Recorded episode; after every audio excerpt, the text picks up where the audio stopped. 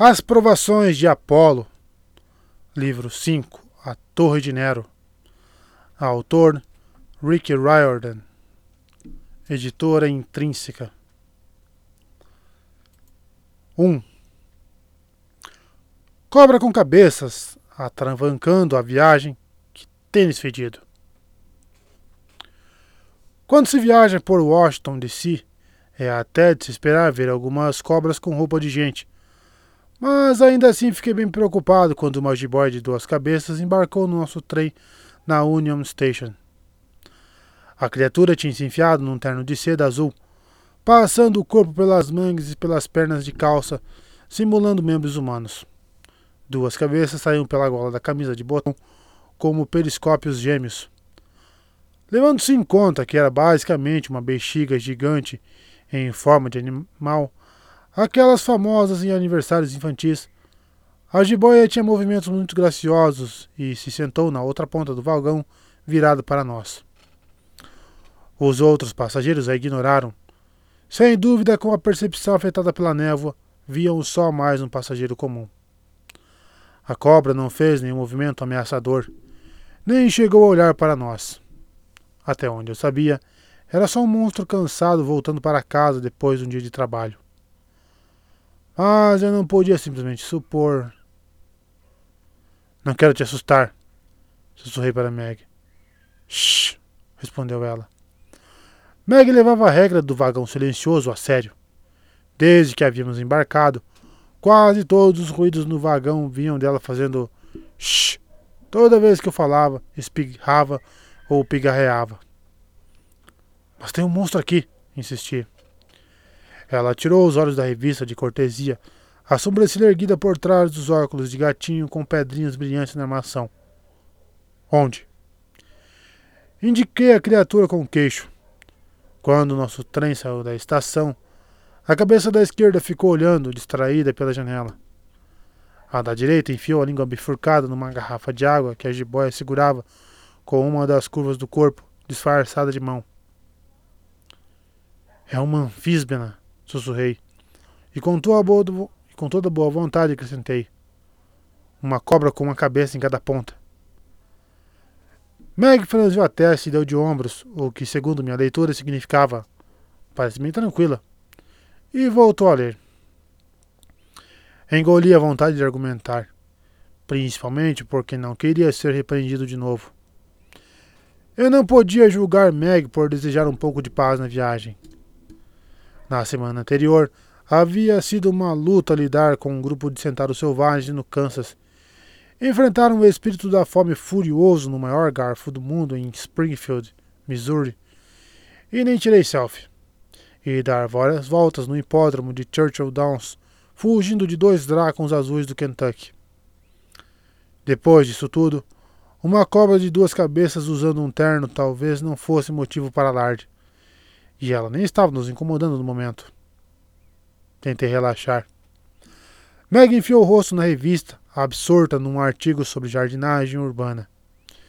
Minha jovem companheira tinha espichado desde que a conheci, mas continuava compacta o bastante para apoiar os tênis vermelhos de cano alto, confortavelmente nas costas do banco da frente. Confortavelmente para ela, claro não para mim, nem para os outros passageiros. Meg não tinha trocado os sapatos desde nossa corrida em volta do hipódromo, e aqueles tênis estavam com cara e cheiro de cocô de cavalo. Pelo menos havia trocado o vestido verde em farrapos por uma calça jeans adquirida numa liquidação e uma camiseta verde com os dizeres Vinicords Imperante comprada na lojinha de souvenirs do acampamento Júpiter.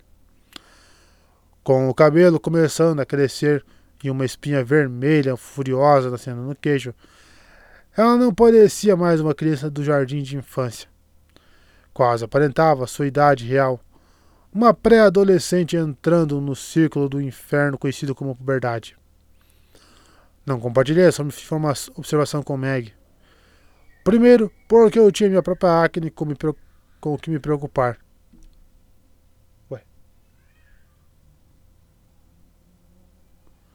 Segundo, porque, como minha mestra Meg pôde me mandar pular pela janela, e eu seria obrigado a obedecer. O trem seguiu pelos subúrbios de Washington. O sol do fim da tarde piscava entre os prédios como uma lâmpada de um projetor de filmes antigos. Era uma hora maravilhosa do dia, quando um deus do sol estaria encerrando o expediente, estacionando a carruagem no antigo estábulo indo relaxar no palácio com um cálice de néctar, bajulação de algumas ninfas e uma nova temporada de, de férias com Esculápio para maratonar. Mas para mim não tinha nada de maravilhoso, já que eu estava sentado em uma poltrona de estofamento rachado num trem velho e fadado a assistir por horas os sapatos fedidos de Meg. Na outra ponta do vagão, a anfísmena continuou sem fazer nada ameaçador, a não ser que se considerasse beber água em uma garrafa descartável um ato ofensivo. Por quê, então? Os pelos da minha nuca estavam eriçados. Eu não conseguia acalmar minha respiração. Estava me sentindo preso ali no assento da janela. Talvez eu só estivesse nervoso por causa do que nos esperava em Nova York. Depois de seis meses naquele corpo mortal infeliz, eu estava me aproximando do fim do jogo. Meg e eu tínhamos percorrido os Estados Unidos de um lado a outro. Havíamos libertado oráculos antigos derrotado legiões de monstros e sofrido os horrores indescritíveis do sistema de transporte público estadunidense. Por fim, depois de muitas tragédias, havíamos triunfado sobre dois dos imperadores do triunvirato do mal, Cômodo e Calígula, no acampamento Júpiter. Mas o pior ainda estava por vir. Estávamos voltando para o lugar onde nossos problemas começaram Manhattan a base do, de Nero Cláudio César, o padrasto abusivo da Meg, e o violonista que eu mais detestava. Mesmo que conseguíssemos derrotá-lo, uma ameaça ainda mais poderosa se esgoelava ao fundo. Minha arqui-inimiga, Piton, que tinha se instalado em meu sagrado oráculo de Delfos, como se fosse um Airbnb de quinta categoria. Nos próximos dias eu derrotaria esses dois inimigos e me tornaria o deus Apolo de novo, supondo que meu pai Zeus permitisse. Ou morreria tentando. De uma forma ou de outra, meu tempo como Lestre Papadoulos estava chegando ao fim. Talvez minha agitação não fosse nenhum motivo de mistério. Tentei me concentrar no lindo pôr do sol. Tentei não ficar pensando na minha lista impossível de tarefas nem na cobra de duas cabeças na fileira 16. Consegui chegar até Filadélfia sem ter um colapso nervoso, mas quando o trem saiu da estação Third Street, duas coisas ficaram claras para mim. A anfísbena não ia descer do trem, o que significava que não devia ser um passageiro comum voltando do trabalho. E dois, meu radar de perigo estava apitando mais alto do que nunca. Eu me sentia observado, era a mesma sensação de quando brincava de pique-esconde com Artemis e as caçadoras dela na floresta, instante antes de elas pularem de trás dos arbustos e me encherem de flechas. Isso foi na época em que eu e minha irmã eram deidades jovens e ainda podíamos apreciar tão simplórios passatempos. Arrisquei um olhar para a anfísbena e quase tive um treco. A criatura estava me encarando, sem piscar os quatro olhos amarelos que começavam a brilhar? Ah, não, não, não, não. Olhos que brilham nunca são um bom sinal. Eu tenho que passar, falei para Meg. Shh. Mas aquela criatura. Quero dar uma olhada nela. Os olhos estão brilhando. Meg estreitou os olhos para o Sr. Cobra. Não estão, não. Estão cintilando. Além do mais, ele só está, só está lá sentado. Ele está lá sentado de um jeito suspeito. O passageiro atrás de nós sussurrou. Shh! Meg ergueu as sobrancelhas para mim. Eu avisei. Apontei para o corredor e fiz beicinho. Ela revirou os olhos, saiu da rede imaginária em que estava deitada e me deixou sair. Não arruma confusão, ordenou ela. Que ótimo. Agora eu terei que esperar o monstro atacar para me defender. Fiquei parado no corredor, esperando que o sangue voltasse a circular nas minhas pernas dormentes. Quem inventou o sistema circulatório humano fez um péssimo trabalho. A anfísbena não tinha se movido. Os olhos continuavam fixos em mim, como em uma espécie de transe. Talvez estivesse reunindo energia para um ataque violento. Anfísbenas faziam isso? Procurei na memória fatos sobre a criatura, mas não encontrei muita coisa.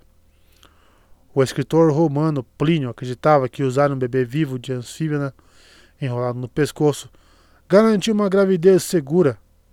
Informação inútil. Usar a pele da criatura deixava uma pessoa atraente para possíveis parceiros. Hum, inútil também. As duas cabeças eram capazes de cuspir veneno. Ahá! Devia ser isso. O monstro estava se preparando para um jorro duplo de, vó... de vômito venenoso pelo vagão do trem. O que fazer? Apesar das minhas explosões ocasionais de poder e habilidades divinas, eu não podia contar com isso. Na maior parte do tempo, eu ainda era um deplorável garoto de 17 anos. Poderia pegar meu arco e me aljava no compartimento superior da bagagem. Seria bom estar armado. Por outro lado, isso deixaria minhas intenções hostis bem claras. Meg provavelmente me daria uma bronca pela reação exagerada. Desculpe, Meg, mas os olhos estavam brilhando, não cintilando. Se ao menos eu tivesse uma arma menor, talvez uma adaga escondida debaixo da camisa. Por que eu não era o deus das adagas? Decidi caminhar pelo corredor do valgão como se estivesse apenas indo ao banheiro. Se a anfísbina atacasse, eu gritaria. Com sorte, Meg dagaria sua revista a tempo de me salvar. Pelo menos eu teria forçado o confronto inevitável. Se a cobra não fizesse nada, bem, talvez fosse de fato inofensiva. Nesse caso, eu poderia ir mesmo ao banheiro, porque até que estava precisando. Tropecei nas minhas pernas finas, o que não ajudou na minha abordagem casual. Pensei em assobiar uma melodia descontraída, mas lembrei de que estávamos no vagão silencioso. Faltavam quatro fileiras até o monstro. Meu coração estava disparado. Aqueles olhos com certeza estavam brilhando, sem dúvidas, fixos em mim. O monstro estava imóvel de uma forma nada natural, até mesmo para um réptil. Duas fileiras. Minha mandíbula trêmula e meu rosto suado atrapalhavam meu ar distraído. O terno da anfísmena parecia caro e bem cortado. Sendo uma cobra gigante, ele não devia encontrar roupas em lojas convencionais. A pele marrom e amarela reluzente com manchas em forma de diamantes não passaria uma imagem atraente num aplicativo de encontros, a não ser que estivesse lá procurando uma jiboia. Quando a anfísmena agiu, eu achava que estivesse preparado. Mas me enganei. A criatura pulou com uma velocidade inacreditável e envolveu meu pulso com um falso braço esquerdo. Fiquei tão surpreso que nem gritei. Se ela quisesse me matar, eu teria morrido. Mas o monstro só apertou meu braço, me fez parar e se agarrou a mim como se estivesse se afogando. Falou com um sibilar grave e duplo que ressoou na minha medula óssea. O amigo dos velocistas das cavernas é de Hades, um dos descendentes e para o trono ele deverá mostrar o caminho escondido. Do exército de Nero, agora suas vidas são dependentes. Do mesmo modo abrupto que me segurou, voltou a me soltar. Os músculos ondularam ao longo do corpo, como se estivesse chegando ao ponto de fervura. A anfísbina se sentou ereta e alongou os pescoços até ficarmos quase cara a caras. O brilho sumiu dos olhos dela. O que eu tenho que fazer? A cabeça da esquerda olhou para a direita. Como? A cabeça da direita pareceu igualmente intrigada, então olhou para mim. Quem é? Espera aí, eu perdi a estação de Baltimore. Minha esposa vai me matar. Fiquei sem saber o que dizer de tão chocado. Os versos que ela disse. Eu reconheci a métrica poética. Aquela anfísbena tinha transmitido uma mensagem profética. Percebia naquela hora que o monstro podia muito bem ser um passageiro comum que havia sido possuído, sequestrado pelos caprichos do destino, porque, claro, era uma cobra. Desde os tempos mais antigos, as cobras canalizam a sabedoria da terra porque moram no subterrâneo. Uma serpente gigante seria especialmente suscetível a vozes oraculares. Eu não sabia muito bem o que fazer. Deveria me desculpar pelo incômodo? Dar uma gorjeta? E se ela não era uma ameaça, o que tinha disparado meu radar de perigo? Fui salvo de uma conversa constrangedora e anfísbina das garras da esposa quando duas setas de besta voaram pelo vagão e adiantaram o serviço, fincando os dois pescoços da pobre cobra na parede atrás de nós. Dei um grito. Vários passageiros próximos me mandaram fazer silêncio. A anfísbina se desintegrou em pó amarelo, deixando apenas um terno muito bem cortado. Levantei as mãos lentamente e me virei como se girando sobre uma mina terrestre, quase esperando que uma flecha perfurasse meu peito.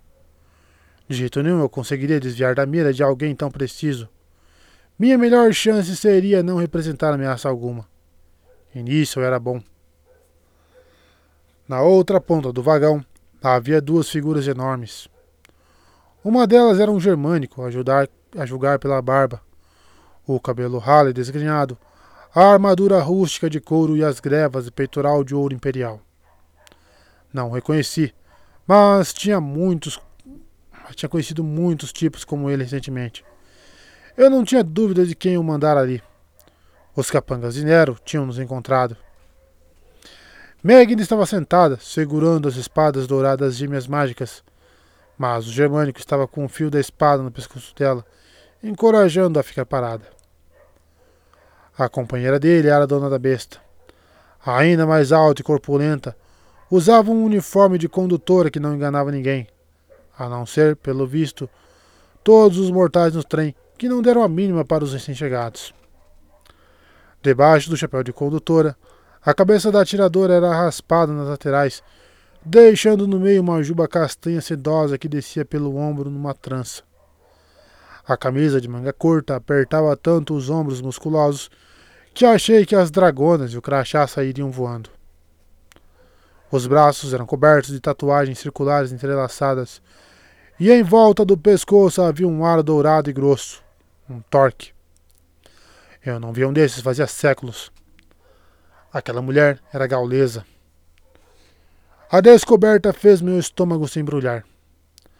Na época antiga da República Romana, os gauleses eram ainda os mais temidos do que os germânicos. A besta dupla já estava carregada e apontada para minha cabeça.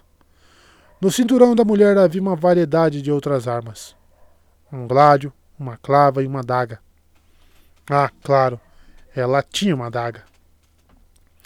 Sem tirar os olhos de mim, ela apontou o queixo duas vezes para o próprio ombro, sinal universalmente, universalmente conhecido como Vem aqui se não te mato. Calculei minha chance de correr e derrubar os inimigos antes que elas matassem Meg e a mim. Zero. Minha chance de se esconder de medo atrás de um assento enquanto Meg acabava com os dois? Um pouco maior, mas ainda péssima. Segui pelo corredor com os joelhos bambos. Os passageiros mortais franziram a testa quando passei. Pelo que pude perceber, achavam que meu grito tinha passado dos limites do vagão e que a condutora estava ali para chamar minha atenção. O fato de que a condutora estava portando uma besta e havia acabado de matar um passageiro serpentino de duas cabeças parecia ter des passado despercebido por eles. Cheguei à minha fileira e olhei para Meg, em parte para ver se ela estava bem, em parte porque estava curioso para saber por que ela não tinha atacado. Uma espada no pescoço não era o bastante para desencorajá-la. Ela estava olhando em estado de choque para a gaulesa. Luguzel? A mulher assentiu brevemente, o que me revelou duas coisas apavorantes. Primeiro, Meia conhecia. Segundo, ela se chamava Luguzela. Enquanto olhava para Meg, a ferocidade nos olhos da galeusa, da, da gaulesa regrediu um pouco, passando de vou matar todo mundo agora para vou matar todo mundo daqui a pouco. Isso mesmo, plantinha, disse a gaulesa. Agora guarde suas armas antes que o Gunter aqui seja obrigado a cortar sua cabeça fora.